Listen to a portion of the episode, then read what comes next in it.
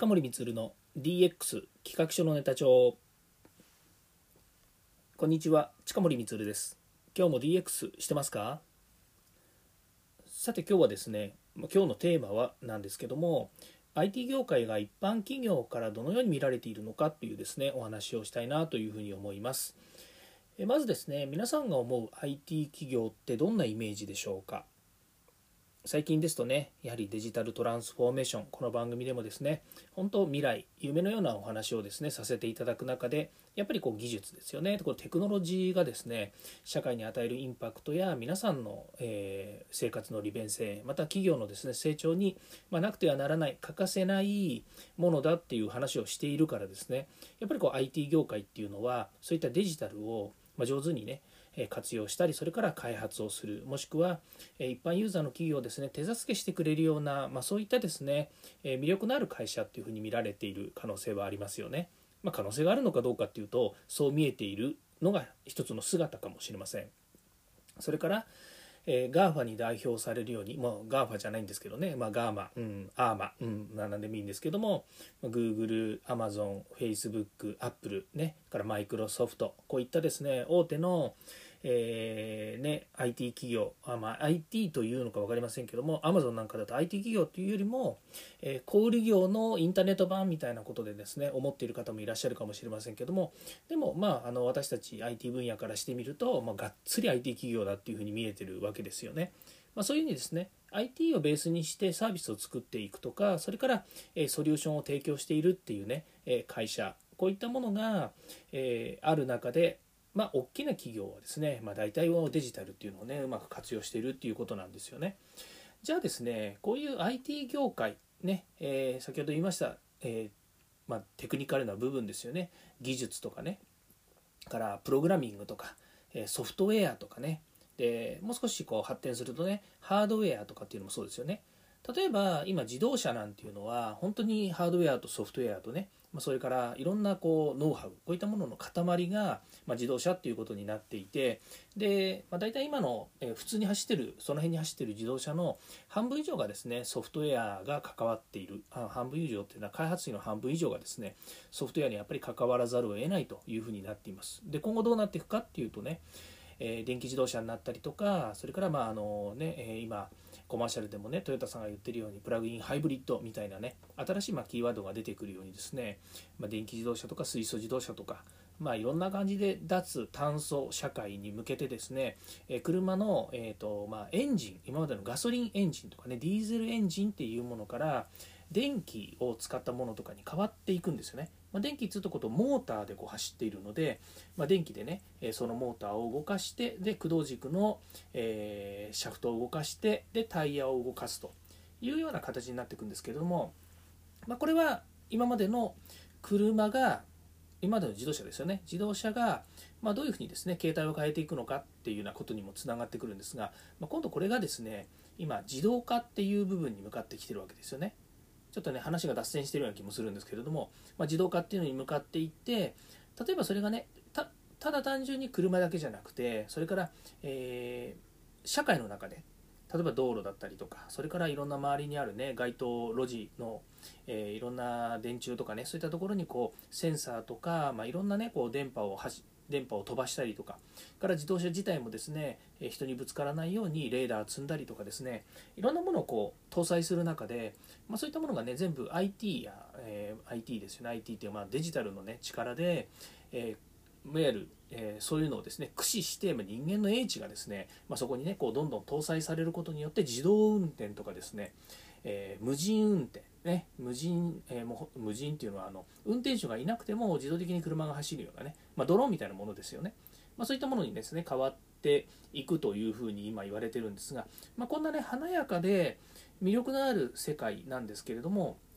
まあ、私たちね私たちっていうのは私がまあ IT 業界だと自分が思っていてそこに所属してる身からすると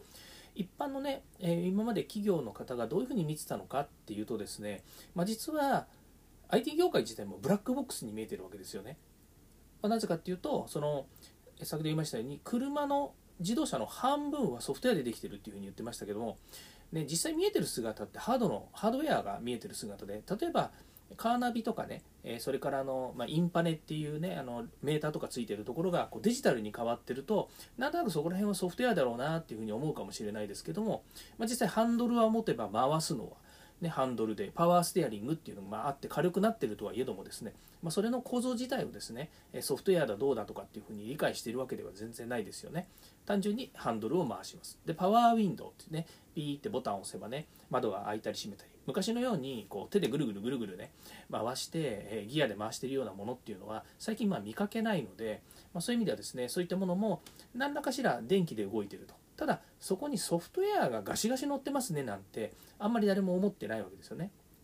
で今から15年ぐらい前ですと、まあ、大体、あのー、普通の、まあ、カローラはどうかわからないですけどもクラウンとかねそういった高級車種の、えー、車にはですね、まあ、大体100個から150個ぐらいですね、えーまあ、今でいう CPU ですよね、え、いわゆる、えーとえ、なんだその、えーとコンピューターの脳みそみたいなものって言った方がいいですよね、まあ、そういったものがね150個ぐらい載っているというふうに言われていて、まあ、そこがですね、まあ、それぞれの、えー、機能の制御をしていたというふうに言われているぐらい、まあ、今だとねあれからそれからまあ10年以上経っているのでもう300個とかねそのぐらい載ってるのかもしれませんけれども、ま、いずれにしても私たちが見えている姿以上にですねコンピューターが制御したりとかソフトウェアがバシバシ載っている世界なんですよね。でそういったことをしている、えー、人たちがいる企業ですね、まあ、自動車も IT 企業ではないんですけれども、まあ、そういった、え能力を持っているような人たちですよね。開発者の方たちが、ま、いる産業で、まあ、それってどれぐらいあるのかっていうとですね、ま、実際社数についてはちょっとあの分かんないんですけれどもあの働く人たちの数でいくと、ま、全体、えー日本のですね総人口が1億2000万ぐらいなんですけれども働く人口が約6600万6700万ぐらいかな。えっと、5年くらい前の、えっと、総務省の統計でいくと、えー、労働者人口っていうのは大体、まあえー、6700万ぐらいいるんですよね。まあ、大体、えーと、全体からすると60%ぐらい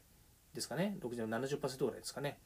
えー、でその中にいる、えー、エンジニアと呼ばれてる人これ技術者とかねハードウェアのエンジニアとかプラントのエンジニアとか技術者とか全部総称してですね大体238万人ぐらい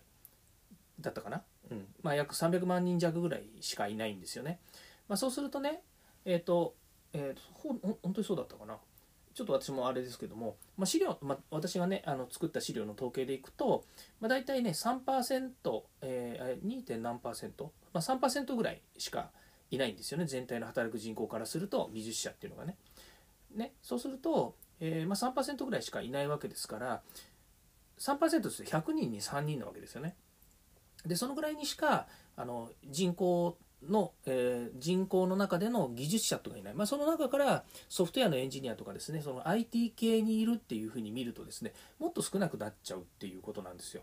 それでね何が言いたいかっていうと、えー、一般のユーザーからすると IT 業界の人たちって言えば何でもできるんだよねとかから IT が分かるんだからあのその辺の技術のことってほとんど分かるんですよねっていうふうにあの皆さん思っててるんじゃないかなと思うんですよ。っていうかそういうふうに言われてきたし私もそういうふうにね言われて私なんてねあのもう技術離れても散々もう随分長いのにやっぱり IT 分野にいるとねいや近持さんできるんでしょって、えー、これ解決できませんかねっていうふうに相談を受けたりするんですけど、まあ、実際私ができるわけじゃないので私のところにいるね、えー、エンジニアの方とかそれからそれが分かる人たちにねやっぱりプロの方たちにそれはもうパスするねトスして、返してもらうというふうにするわけですけれども、まあ、いわゆる、えーと、IT とかねデジタルとかのことについて分かる人っていうふうなタグがついちゃうとですねやっぱり何でもかんでもできるんじゃないっていうふうに思われるわけですね。特に私は今 IoT とか AI とかその辺の分野のお話をさせてもらったりもしているので、まあ、逆に IoT や AI、ね、あの開発の方の専門家だというふうに思われている節もあってですね、まあ、全然そんなことないんですけれども、まあ、そういったお話もいただくことがあるんですね。まあ、私はだからもうプロじゃないのでプロの人たちにもう任すっていうふうにして、えー、パスしてるわけなんですけれども、まあ、そのようにですねやっぱりソフトウェア、まあ、デジタルね今で言う DX って言っていながらデジタルについてやっぱり理解がねまだまだ、えー、追いついてないというかねブラックボックス的な部分にずっと今までしてきたところもあってなかなかやっぱりこう SIR とか、えー、IT の会社にね頼もうと思ってもよくわからんというふうに思ってる方たちもいらっしゃる、まあ、逆に IT の業界にいてそういう会社なんだからできるんでしょ？っていうふうに思っている節があるのでこの辺のねやっぱり、えー、理解がお互いにまあこう噛み合ってない部分があるんじゃないかなって思うんですよね。でつい先日 IT 業界の中でのえ会合があってですねでそこでまあ何人かの方とですねやっぱりこの辺のお話をしたんですけれどもやっぱり、え私たち IT 業界ってまあある意味共通言語がね IT ってていう部分があるのでこう話しながらねこう分かるんですなんですか会話してると、まあ、大体の、ね、意味合いというかね共通言語があるんで分かるんですけれども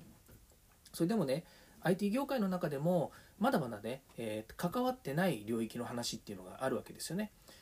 ね IT っつっても幅広いし、えーとね、それぞれの会社がやっている特徴的な製品やサービスっていうのもみんな会社バラバラなんですよね。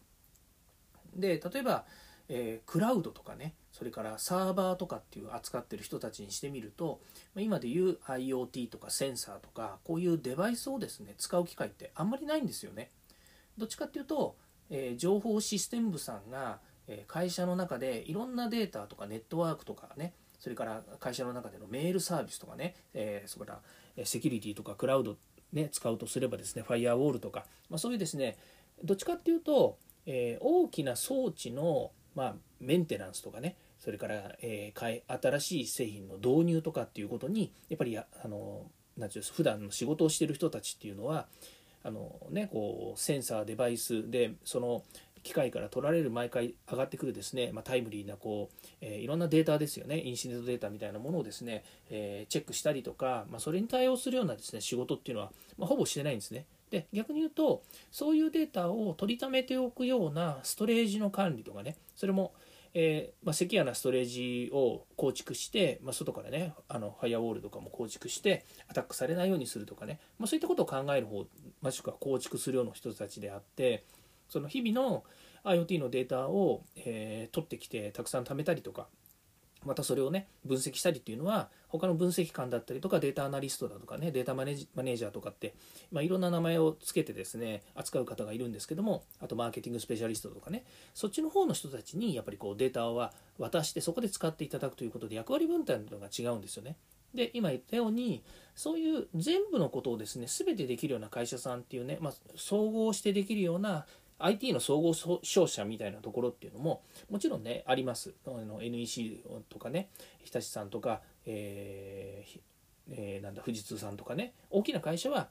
部署はいっぱい持ってるだけどそこにはたくさんの人たちがいてそれぞれ分業して仕事してるのでね一つのことを全部できる人っていうのはなかなかいないわけですね。うん、じゃああのほとんどのことをできる人はいないのかっていうとそんなこともなくてやっぱりね、えー、プロでスペシャルな人っていうのがいてねそういう人たちはあの今言ったようなね、えー、一人でいろんなものをねこう構築するまあねあのできる人がいるわけですよそういう素晴らしい人がね。で、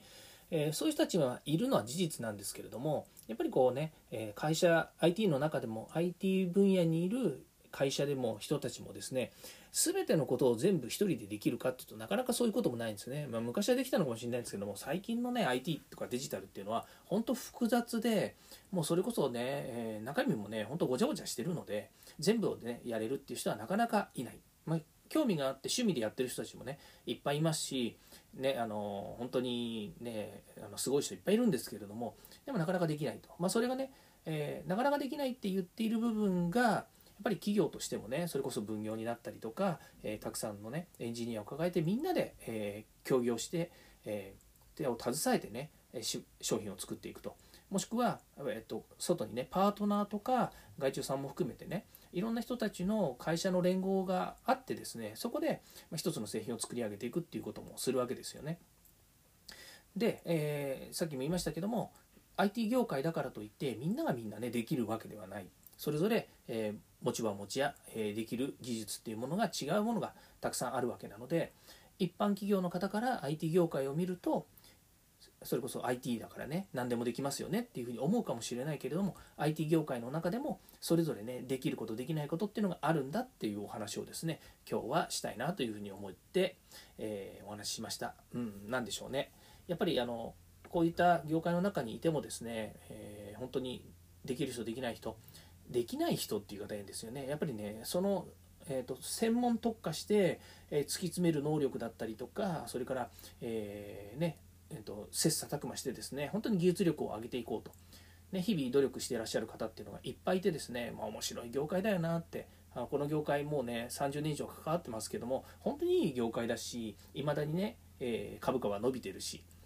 皆さんからね注目を浴びてで何ですか、えっと、小学生でしたっけ？小学生の、将来なりたい人ランキングの一番に IT エンジニアっていうんですか？プログラマーっていうんですかね、まあ、それになりたいとかね。デザイナーになりたいとかウェブエンジニアになりたいとかね。インターネットやりたいとか。YouTuber になりたいとか あると思うんですけど、まあ、そういうのね全部ね総称してねもう IT だよ。もう ITIT IT IT デジタルですよ、うん、だからねデジタルっていうのは本当にねまだまだ進化していくし、えー、ねそのね宇宙にも行っちゃうしね、うん、日本日本というかねこう地球を守るということにもねやっぱり IT っていうものはねどんどんね使っていきたいなというふうに思うしね。まだまだ、えー、成長する産業だというふうに思っているので、まあ、ぜひですね皆さん皆さんっていう方言い方変ですけれどもやっぱりデジタルっていうのはねこれからとても大切になっていきますので、えー、もっとね皆さんの理解を深めていただいてですね、えーとデジタルはデジタルデジタル屋に任せる、うん、それ正しいんだけれども、やっぱりデジタルのことをよく理解していただいて、えー、共通言語としてね、会話ができて仕事が、えー、受発注できるということで、みんながハッピーになれるようなですね、えー、社会にしていきたいなというふうに終わります。ということで、今日はこれで終わりたいと思います。近森光でした。ではまた。近森光の DX 企画書のネタ帳。こんにちは、近森光です。今日も DX してますか？さて今日はですね、えー、時代の流れはタブレットの大型化っていうですねお話をしたいなというふうに思います、えー、皆さんですね、えー、コンピュータータブレットスマートフォン、今ですとスマートウォッチとかね、まあ、こういういろんなものがこうデジタルの機器がですねえーと、Bluetooth とか Wi-Fi とかねいろんなものにつながることによって、まあ、非常にこう便利に使えるようになってきてますよね。でそこに来まして、まあ、ここ2年間ぐらいですねこう新型コロナウイルス感染症の影響で在宅やテレワークモバイルワークといったですねいろんな選択肢、まあ、選択肢といったらいいんですかね、まあ、そうしなければいけないというようなことが増えてきたりですとかそれから、えー、まあ、コンピューターをねコンピューターに頼る部分が多くなってくるコンピューターっていうんですかね、まあ、デジタルのサービスとかね機器とかそういったものに頼るところが多くなってきて、まあ、どっちかというとこう仕事の生産性を向上するためには、まあ、こういったねデジタルコンピュータータブレット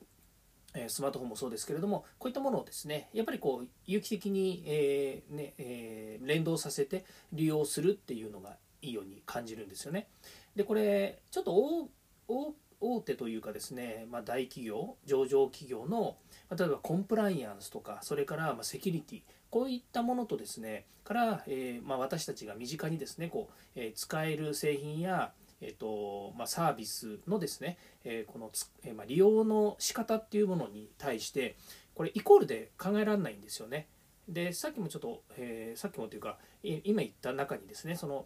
上場企業とか大企業それからまセキュリティが結構ガチガチにされてる会社ですともうこれねあの、えー、と私たちが一般的に、ま、SARS と言われているえっと、何でしょうかね使いやすいネットで使いやすいサービスが、まあ、必ずしも使えないっていうような状況もあるわけですよね。あの一時期ねあのよく言われてた PPAP っていう、えいわゆるパスワードねあの ZIP というかですね圧縮かけてパスワードで、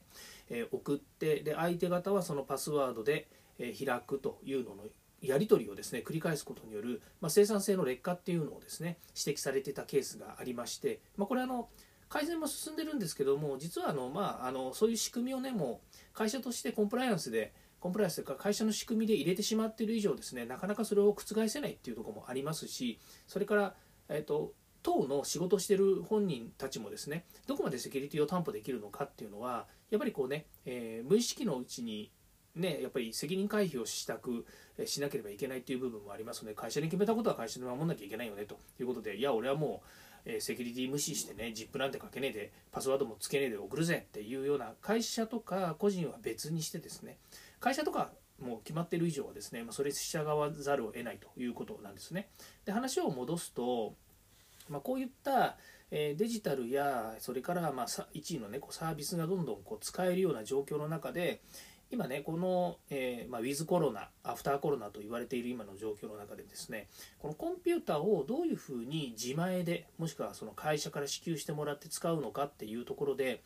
今のねこの2年間ぐらいのコンピューターのトレンドっていうのがね非常に面白いなというふうに思っています。まあ、どんなふうに面白いのかなというとですね、まあ、一つはですね、え、コンピューターがかなりそのタブレットと似通ってきているという部分なんですよね。まあ、例えば私実はあの会社の多くのメンバーはですね、えっと、Windows 結構使ってるんですよ。で自分のビジネスパートナーもですね Windows と Mac 半々ぐらいなんですけどその中で会社の中でも私だけ Mac 使ってるんですね。で Mac もなんで Mac 使い始めたかっていうとですね実は、えー、MacBook Air っていうですねそれの11インチっていうですね、まあ、今 MacBook っていうのがあるので MacBook が、えー、と11インチサイズぐらいのが今ありますよね。ですから今から、えっと、2012年なので今から8年か9年ぐらい前にですね MacBook をどうしようかなという、まあ、いわゆるそのコンピューターのね、えー、あの買い替えどうしようかなと。で Mac 使う前は Windows ずっと使ってたんですね。で何使ってたかというとパナソニックのシリーズを使っててパナソニックってモバイルで小型化していて堅牢で、まあ、非常にあの、うんと、ビジネス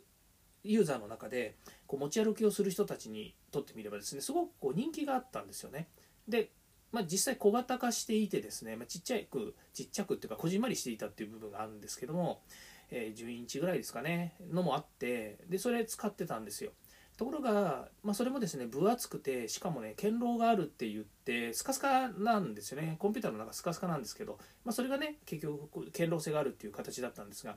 MacBook Air が出た時にいやなんじゃこれと。こんなに薄くて、まあ、なんならあのえー、ね、こう包丁になるんじゃないかと思うぐらいあのエッジが効いててですね端の方がすごく薄くてですねもうやっぱ Mac すげえなと。でそこから Mac を使うようになったんですね。ですからそれまではね Mac 使ってなかったので Mac ファンでも何でもなかったんですけど、まあ、iPhone 使ってたので、まあ、多少ねその、えーと、Apple 製品っていうものには多少のねこうね、えー、なんですかねこう知見もありましたけれども MacBook とかね MacBook Air とかコンピューターは Windows 使ってたのでさっぱりこう Mac のことは分かってなかったという状態だったんですがそのやっぱり僕も、ね、歌って踊れる営業マンじゃないですけどあの外にね出歩くケースも多かったですしその出張が多かったのでなのでなるべくねあの持ち物少なくしたい軽くしたいっていうことで MacBook にしてそっから MacBook Air からねもう Mac 路線になってしまったんですよね。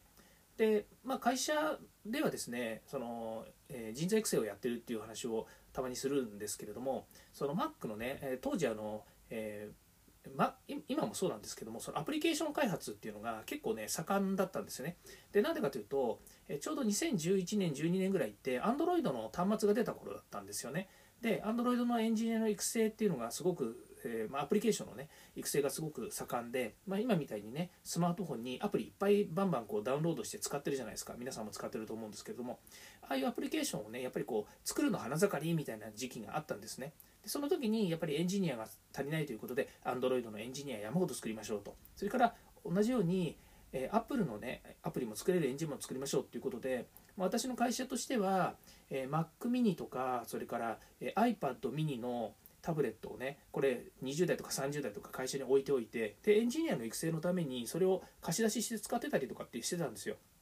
なので Windows ももちろんありましたけれども Mac もねそういうふうにたくさんあってエンジニアの育成のために使ってたので、まあ、Mac のことについて知らないわけではなかった。だけれども Mac がこんなに良いこんなに自分にあのハマるんだっていうのは全然ね理解がなかったんですよね。で話戻すとでこの時代の流れがですねその軽くて小さいものからこう在宅でも高機能なものっていう風に流れが来ていてそれがね MacBook Pro っていうね、まあ、MacBook の中では一番、えーと、高級な、えー、ノートパソコンなんですけどこれのですね今13インチと15インチっていうのがあったんですけど今度ですね14インチと16インチっていうのが出るらしいんですよね。なのであ出る？もう出たのかな？なので MacBook Pro としては13インチ14インチ15インチ16インチというような、まあ、ラインナップになってで今は14インチと16インチにどうも流れが、えー、変わってきている、まあ、そっちの方にシフトいくしていくんじゃないかなというふうに思ってるんですね。でコンピューターですねそれ MacBook っていうのはパソコンなんですよ。で今度はね、えそれに対して、まえーと iPad ってねご存知のようにあると思うんですけれども今 10, 10インチ iPad 自体は10インチ。で、えー、iPad Pro っていうものも11インチなんですけど、まあ、10.4インチかな。でそれが今度 iPad Pro の12.9インチっていうやつがあるんですね。これね12.9インチってなんかなんだこの微妙なインチ数はと思うかもしれないんですけれどもこれがね MacBook Pro の13インチとほぼ同じ大きさなんですよ。ね、13インチと12.9インチだから0.1インチって思うんですけど、まあ、MacBook は横長なんですけどねあの MacBook Pro は横長のディスプレイなんですけど MacBook Pro っていうのはまあどっちかと真四角っぽい感じなんですよね。で、え、10.4, 10.4インチ？10, 10インチかな？とそれに対して12.9インチですから結構ね MacBook Pro のタブレットですね。MacBook Pro 違う、えー、iPad Pro ですね。ごめんなさい。iPad Pro の12.9インチというタブレットはかなり大型化してるわけですよね、まあ、こういうようにですね、えー、パソコンもディスプレイが大型化していてかつですね、えーと、タブレットも大型化してるんですね。あとですね、まあ、ちょこちょここうネットので見かけるのはですね私も導入してますけれどもえっと、外部モニターってやつですね。これね、会社でも僕でっかいモニター使って仕事してたんですけど、自宅にもですね、今34インチのウルトラワイドモニターっていうね、これどこのやつでしたっけ、えー、ファーウェイのやつですね、えー、横にすごく広くて、しかもね、湾曲しているゲーミングモニターつってゲーム専用ではないんですけど、ゲームでね、使うといいよって言われてるモニター、これ使ってるんですけど、これね、もう快適なわけですよ。まあ、何が言いたいかっていうとね、えー、全てのものが大型化しているっていう話なんですね。でそれに加えてなんかタブレットもタブレットもねちっちゃいものから大きなものまでしてるんですけれども、まあ、よくあるねスマートフォンも、えー、ね、こうちっちゃいサイズも欲しいと言いながらかなりそのタブなんてスマートフォンも大型化してきてますよね。えー、例えばねあ僕アップルばっか使ってるからねあの、えー、スマートフォンの、えー、iPhone もですね、えー、プロっていうやつの、えーと、大型なやつが出てたりとかですね。ん？iPhone プロでしたっけ？まあ、結構でかいのが出てたりするんですね。それは僕持ってないんですけども、今11イン、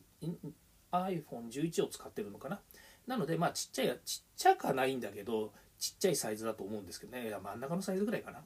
まあいいや。ということで、えー、今のトレンドはですね、大型化しているっていう話で、タブレットが大型化している、それからパソコンも大型化している、そして外部モニターとかディスプレイも結構大型化していて、なんかね一時期のデイトレーダーねあの株をこうね売り買いして、えー、稼ぐみたいな人たちがねあのディスプレイをね4個とか5個とかこう並べてもうすげえななんて思いながら見せたことがあるんですけども、まあね、それに近い状態が今自宅私なんかだと特に自宅の中でもねこうなっていると。で会社でも結局外部ディスプレイつけて、えー、えー、なんだその、えーと、MacBook Pro 持ってって、えー、置いてそれであと iPhone も立ち上げてっていうふうにしているので結局ね3画面で仕事ができるっていうような状態ですよね今は家だとこれに iPad を加えて4画面まあ他にもねあのえっと、ちっちゃいタブレットとかもあるので、まあ、立ち上げようと思えば立ち上げられるんですけど今度ねこれの連動性の問題が出てくるんですよね。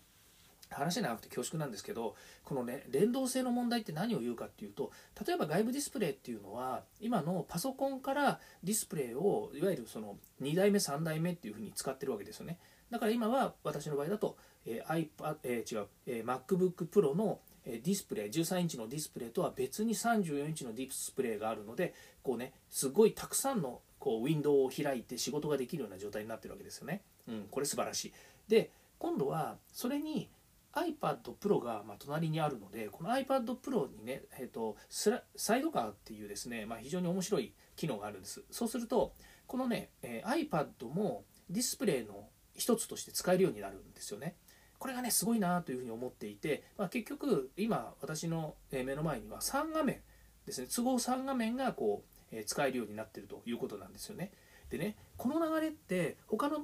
タブレットとかにも行くのかなというふうに思ってたらいややってきましたよ。えー、と今度ですね IBM が12.9インチ、まあ、13インチぐらいのタブレットを出すっていうふうに出てきたんですね。で今までは13インチのタブレットってほとんど出てなかったんですよ市場に。でところがね今度ね出してきたんですね。で今までどのぐらいのタブレットかっていうと iPad と同じぐらいの10.7インチ10.1インチ10インチっていう風に言ってる。これね、え中華系のタブレットもね結構ねたくさん出てるんですよ10インチって。でもね10インチって私にしてみるとね、えーとなんか使いにくいんですよね。ちっちゃかないんだけど大きくない？あちょうどいいじゃんっていうふうに思うかもしれないんですけどあのね結構ねこれもう持ち歩くのも大変なんですよね。持ち歩くのって言ってるのは iPhone 持ってたりするとね、まあ、iPhone でいいじゃんと。普段使いはね。タブレット何に使うかっていうと本読んだりとかそれからまあ、えー、と持ち歩いてなんかね、えー、とやるっていう時にやるって何やるんだろう。使うんですけどこれはねあの私も読書するのもですねもう iPad の29違う12.9インチの大きなので見るとですねもうねこれ快適なんですよね。だからそっちで見るのが良くてだから10インチってなんか中途半端になっちゃったんですよ。そしたらねやっぱりね時代の流れは大型化してきてるんですよね。その IBM が今度 IBM っていうの？IBM っては言わないですよね、えー、なんだどこだ？えっ、ー、と忘れちゃった。えっ、ー、とうん。えっ、と IBM が売却したところ。どこだしたね忘れちゃいましたね。後で調べて貼っときますねとも言えないんだけれども皆さん調べてください。すいません、えー、ということで10、えー、と12.9インチのタブレットが出てきてます。でそれはあの中身は Android なんですよね。なのでその Android に対してどういうふうに連携させるのかっていうとですね、まあ、あるアプリケーションを通じて使うことができるので、えーとまあ、言ってみたら、えーと、MacBook とそれからまあ Windows でも MacBook でもそれから、えーとなんだえーえー、その Chromebook はね対応になってないと思うんですけれども、まあ、そういったものがね全部連携して、えーと、ディスプレイ化できるようになってるらしいんですよ。でこれはすごいなというふうに思ってて iPad Pro の、まあ、中古でねあのちょっと世代の古いやつを買ったのでもうこれ買っちゃったのでねこれ以上何ともしようがないんですけれどももしこれをね買う前だったらきっとね買ってたと思うんですよね。そのえっ、ー、と IBM じゃないんだけど IBM のもうすぐ IBM しか出てこなくなっちゃうんですけどそこのね会社の、えっと、タブレットを買ったと思うんですよ。で、えー、それがねすごいんですよ、えっとね、価格がね10万円ぐらいなんですけれども、えっと、キーボードとそれからペンタブペンタブって言わないなあの、まあ、いわゆるスマートペンっていうんですかね。それがねついてるらしいんですよね。これはすごいですよね。やっぱりねえっと、キーボードとそのスマートペンがついてるってすごいんですよ。でなんでかっていうとね iPad 買ったらね iPad しかかついてないんですよ。iPad って iPad Pro とかって買うとね何がついてるかって、えっと、ケーブルケーブルって充電ケーブルとね iPad しかついてないんですよ。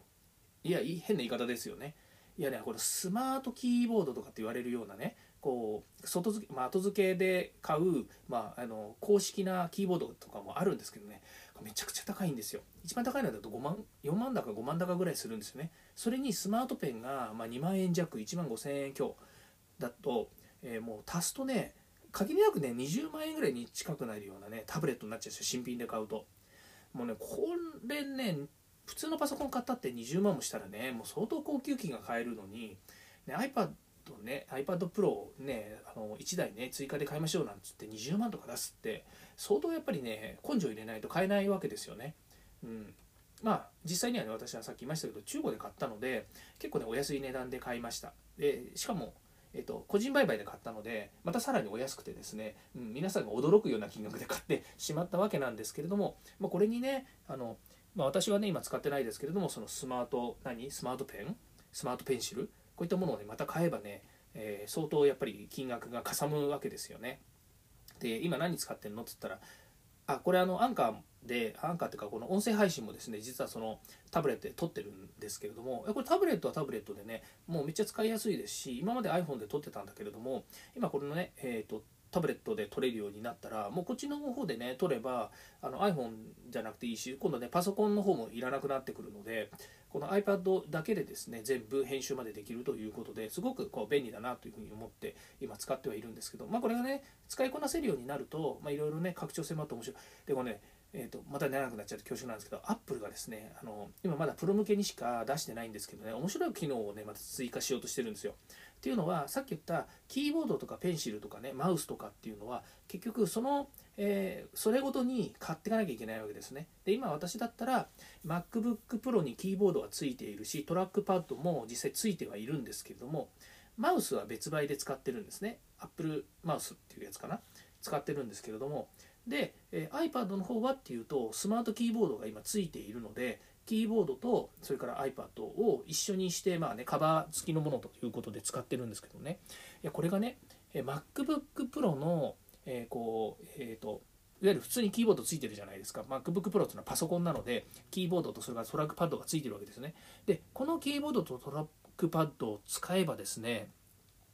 iPad の iPad が独立してても、えー、そっちのね画面を、えっと、マウスとそれから、えー、キーボードこれがね使えるようになるらしいんですよ。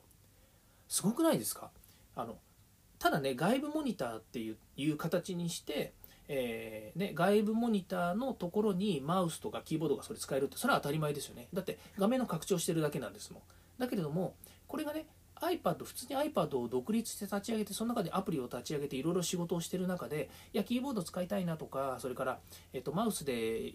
動かしたいなと思った時にね iPad の場合ってできなかったんですよね。当たり前ですけどもあのえーと、iPad の中にキーボードがあったりとかそれからスマートキーボードって言って別売のキーボードをつけたとしても結局それを使わないと iPad の中の入力だったりとか、えー、何そのカーソルカーソルはないんだけどもあのタッチパネルでこうタッチしながらじゃないと移動できなかったわけですよね。それがね、えー、今度は、えっとまあ、今まだプロ向けですけれども、えっと、普通にね MacBook Pro パソコンの方からのマウスとかキーボードがねそのまま iPad の中で使えるようになるんです。それ隣に置いておけばっていう話ではあるんですけれどもね。それぐらいですねあの機能拡張させてるわけですね。これすごいなというふうに思っていて。まあ、あのすごいなと思ってるのはいちいちねあの新しい機械を買わなくても済むよっていう話ももちろんなんですけれどもその生産性を上げるためにはですねやっぱりよりコンパクトっていうかより使いやすくしなければいけないっていう話なんですよね。ね。でこれがねあのやっぱりすごく課題私のなんかも課題でもう機械がどんどん増えていっちゃうとかね毎回毎回新しいものを検討しなくちゃいけないとかって言ったりとかねテストしてみなきゃわからねえなんて言ってね悩んでるぐらいだったらもう買っちまえとは思うんだけれどもなんせねアップル製品とかこういうねあのガジェットってねもうそ一つ一つが高いんですよね。もうすぐに数千円とかね高いのに数万円するわけですよ。もう買いたくないしもうね悩んでるのも大変だしねと思うんだけれどもまああのね、生産性上げようと思うとどうしても買ってしまうということがあるわけですよね。まあ、そんな中でですね、えー、今回アップルが新しくねこうどんどんねあの、えー、本当にねよくまこんなにたくさんいろんなことを考えるなと思うほど、えー、機能拡張しているので面白いなっていう話ですね。でもう一個はですねやっぱりこれファッションなんですよね。何を持つか。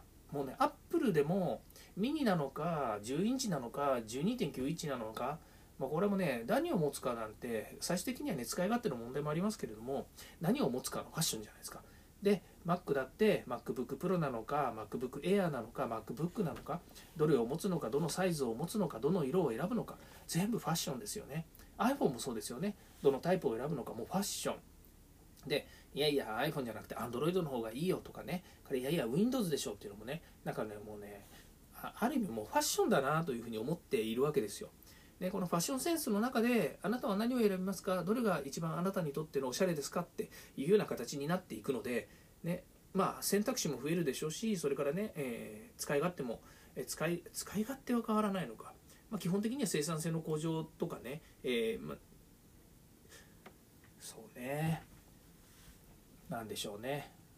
嫌な思いしてパソコン使う必要はないわけですしだからねタブレット選ぶのかパソコン使うのかいやいやスマートフォンでいいよなのかねいやアップルウォッチだけ持ってればいいよって思うのかねそれはまあ人それぞれだと思いますけれどもはい、まあそうは言いながらね、えー、まあ、この時代、え、パソコンやタブレットやねこういったデジタル製品が、ね、皆さんの、えー、ね、仕事というかね生活を快適にするんだったらまあまあ使えた方がいいかなと思うとあとはファッション性かなというところですよね。ということで、えまあ、とりあえずですね、えー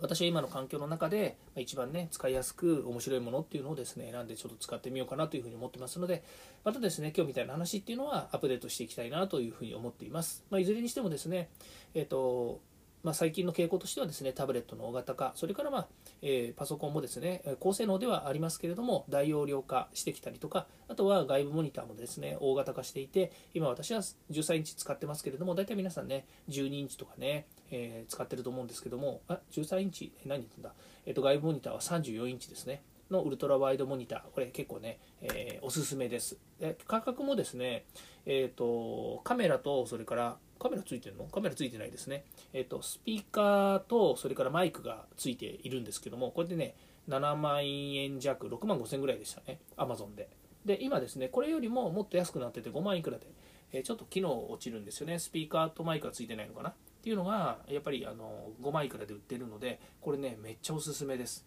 5万円でこの快適さが手に入るんだったらもうなんか最高だなというふうに思うので、えー、ぜひぜひ使ってみてくださいということで、え、今日ね23分も喋っちゃいましたね。よくまこんなに喋ることあるなというふうに思うんですけれども、えー、お付き合いいただきましてありがとうございました、えまたですね明日も、え明日日曜日なので、え個人的なねお話をしようかなというふうな部分ではあるんですけれどもまた明日も明日もう毎日ですね、毎日話してますので、えー、お伝えしたいなと、いろんなことをお伝えしたいなというふうに思います。ということで、今日も聞いていただきましてありがとうございました。近森光でした。ではまた。